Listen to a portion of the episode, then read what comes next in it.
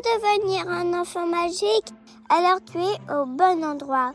Bienvenue sur le podcast des enfants magiques, le podcast qui présente des contes merveilleux qui rendent heureux, des histoires magnifiques qui rendent magiques.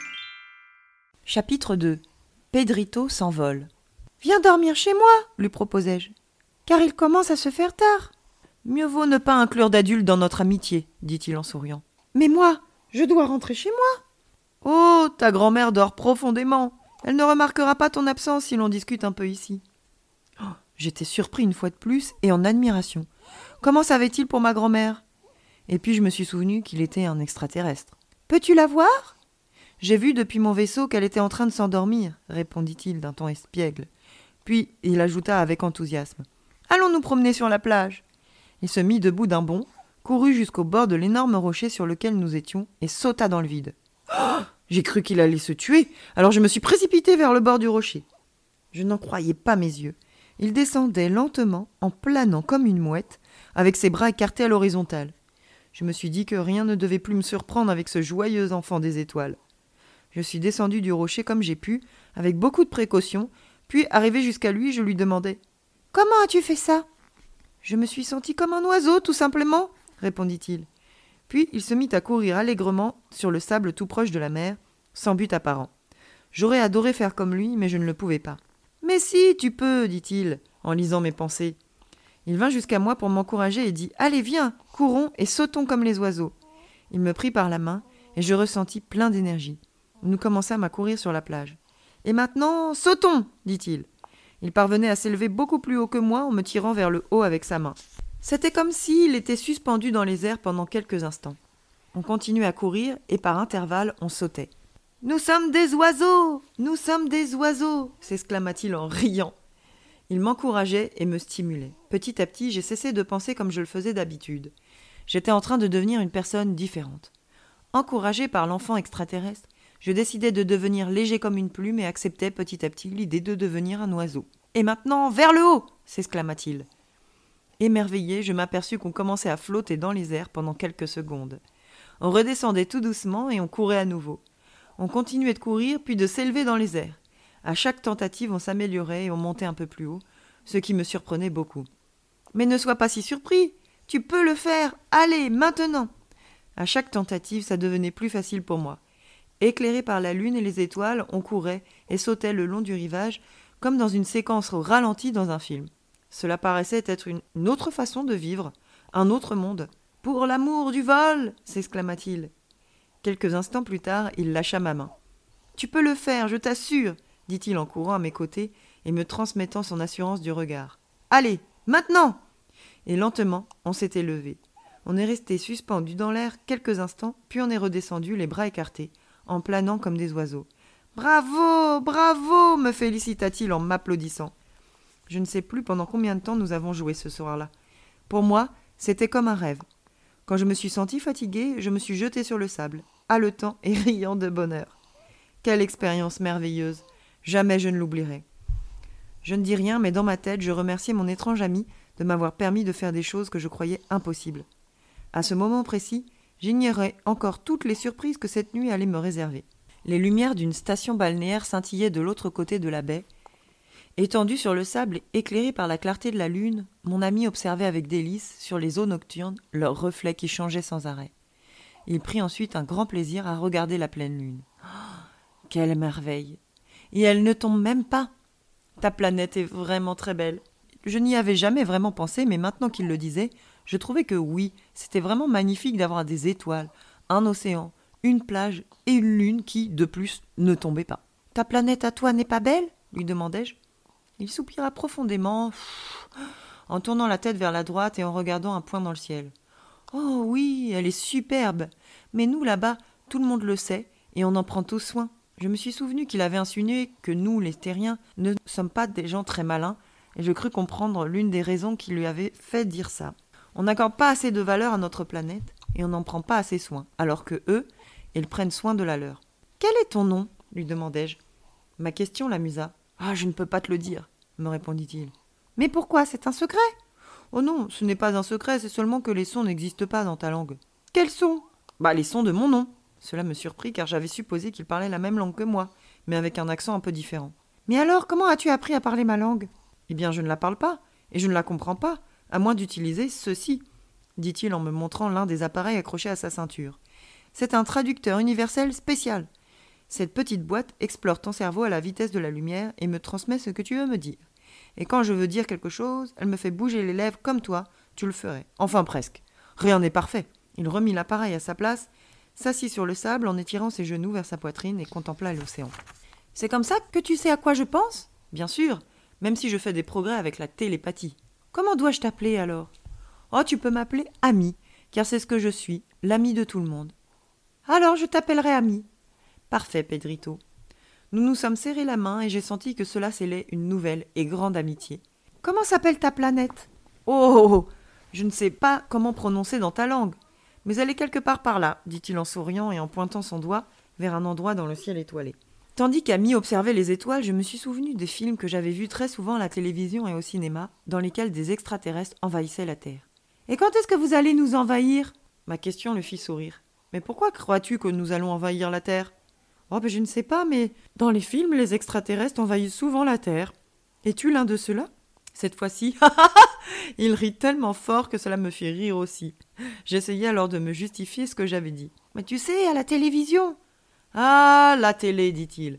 Si on regardait un de ces films où les extraterrestres envahissent la Terre, dit-il avec enthousiasme. Et il détacha de sa ceinture un petit boîtier avec un écran, appuya sur un bouton et l'écran s'alluma.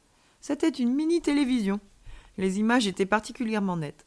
Il passa rapidement d'une chaîne à une autre. Ce qui était surprenant, c'est que par ici on ne captait que quelques chaînes, alors que sur sa télé à lui défilaient des dizaines, des dizaines de chaînes dans toutes les langues, avec des gens de toutes les nationalités, avec des films, des divertissements, des chaînes d'information et des publicités.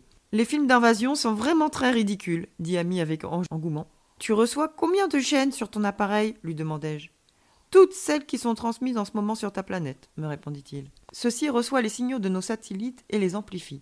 Tiens, regarde là, il y en a un en Australie. Sur l'écran apparurent des créatures à tête de pieuvre avec des yeux protubérants sillonnés de petites veines rouges. Quelle absurdité, tu ne trouves pas ça comique? Ben non, pourquoi? Parce que ces monstres n'existent que dans l'imagination chaotique et pervertie des gens qui ont créé ces films. Je n'étais pas convaincu. Depuis des années, je voyais dans les films toutes sortes de créatures perverses et effrayantes venues de l'espace, et je ne pouvais pas chasser tous ces souvenirs d'un simple revers de la main. Ici sur Terre, il y a des iguanes, des crocodiles et des pieuvres. Alors pourquoi il n'y en aurait pas sur d'autres planètes qui viendraient ici? Ah, ces créatures-là Mais ils ne fabriquent pas des pistolets à rayons. Elles sont des animaux, comme ceux qu'il y a ici. Elles ne sont pas intelligentes. Il existe peut-être des mondes où il y a des créatures intelligentes et méchantes. Intelligentes et méchantes? Ami riait à gorge déployée. C'est comme dire bonne, mauvaise. Je n'arrivais pas à comprendre. Et ces scientifiques qui inventaient des armes capables de détruire le monde, ceux contre lesquels luttent Batman et Superman, ils sont intelligents et méchants. Ami capta mes pensées et il répondit en riant. Ah non, ceux-là ne sont pas intelligents, ils sont fous. Mais il est possible qu'il existe un monde peuplé de scientifiques fous qui pourraient nous détruire. À part la Terre, il n'y a pas de tel monde. Mais pourquoi? Parce que quand ils sont fous, ils commencent d'abord par se détruire eux-mêmes, et ils ne parviennent jamais à obtenir les connaissances scientifiques suffisantes pour voyager vers d'autres mondes et les envahir. Il est beaucoup plus facile de construire des bombes que des vaisseaux intergalactiques.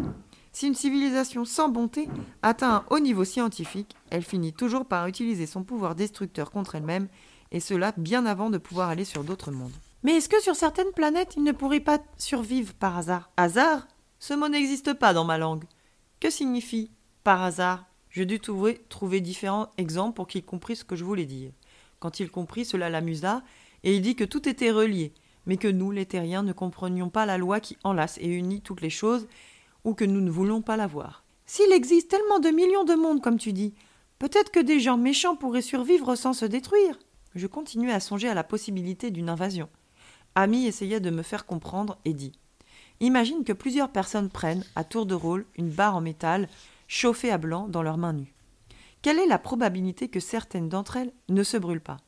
Eh bien aucune Elles se brûleraient toutes répondis-je. De la même façon, tous les méchants se détruisent automatiquement, sauf s'ils arrivent à se défaire de leur méchanceté. Personne ne peut échapper à la loi qui régit cette réalité. Quelle loi? Quand le niveau scientifique d'un monde dépasse trop le niveau d'amour qu'il y a dans le cœur des habitants de ce monde, les gens de ce monde s'autodétruisent. Niveau d'amour? Je comprenais ce qu'était le niveau scientifique d'une planète, mais j'avais du mal à comprendre ce qu'était le niveau d'amour d'une planète. Nos instruments peuvent mesurer le niveau d'amour émis par les habitants d'une planète, me dit Ami. C'est vrai? Mais bien sûr, parce que l'amour est une énergie, une force, une vibration. Et si le niveau d'amour est très bas sur une planète, les gens sont misérables et malheureux. Il y a de la haine, de la violence, des divisions et des guerres. Et si en même temps il y a de grandes capacités de destruction, est-ce que tu comprends ce que je veux dire? Pas complètement, non.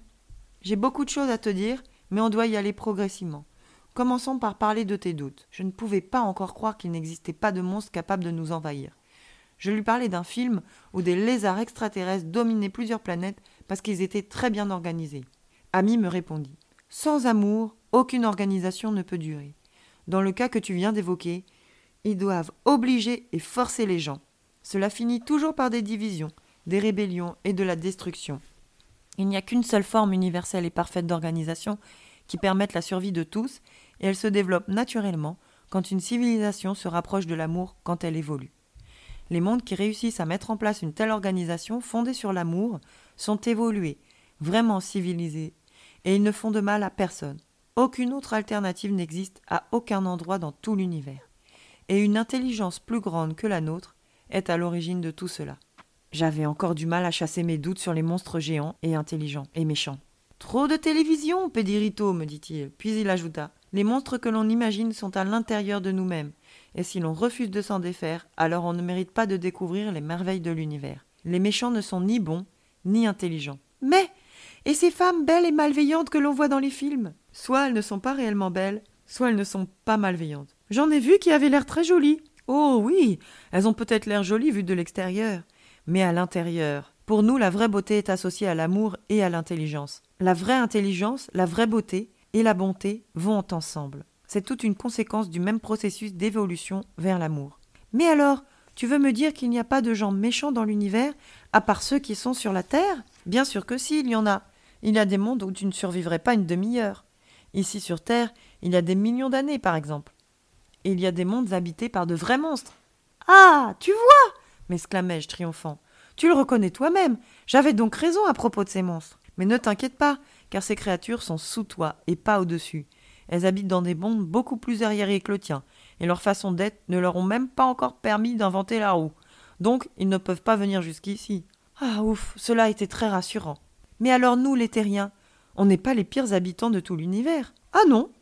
Mais vous êtes parmi les plus idiots de toute la galaxie. Et on rit comme de bons amis. Merci pour ton écoute. Si le podcast te plaît, envoie-lui tout plein d'étoiles, qu'il diffuse sa lumière dans le cœur de tous les informatiques de la Terre.